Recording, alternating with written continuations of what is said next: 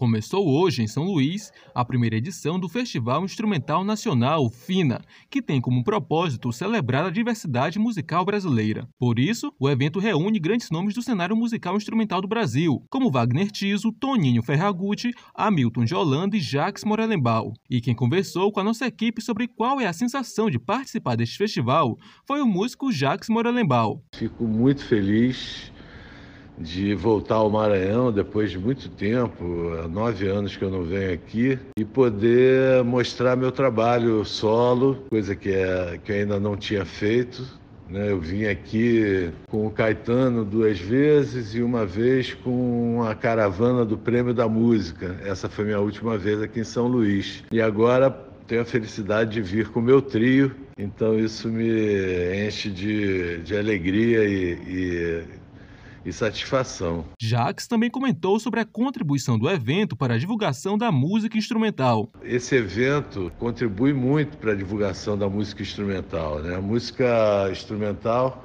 ela não tem é, uma comunicação direta, tão direta quanto a música com letra, né? Ainda mais para os ouvidos do nosso povo brasileiro, que não tem sido agraciado com um sistema educacional muito forte nas últimas décadas. Então é uma música que requer uma dedicação especial do, do ouvinte e eu fico muito feliz de saber da, da inauguração desse novo festival que bota em evidência a música instrumental, que é uma música que tem um grau de abstração e que permite que a música exerça um papel de espiritualidade diferentemente diferente de uma grande parte da música vocal com letra. E contou sobre o repertório que ele vai apresentar no festival. Eu vou fazer uma primeira parte e uma, uma homenagem especial ao Antônio Carlos Jobim, com quem eu toquei durante 10 anos em sua banda. Vou tocar uma série de músicas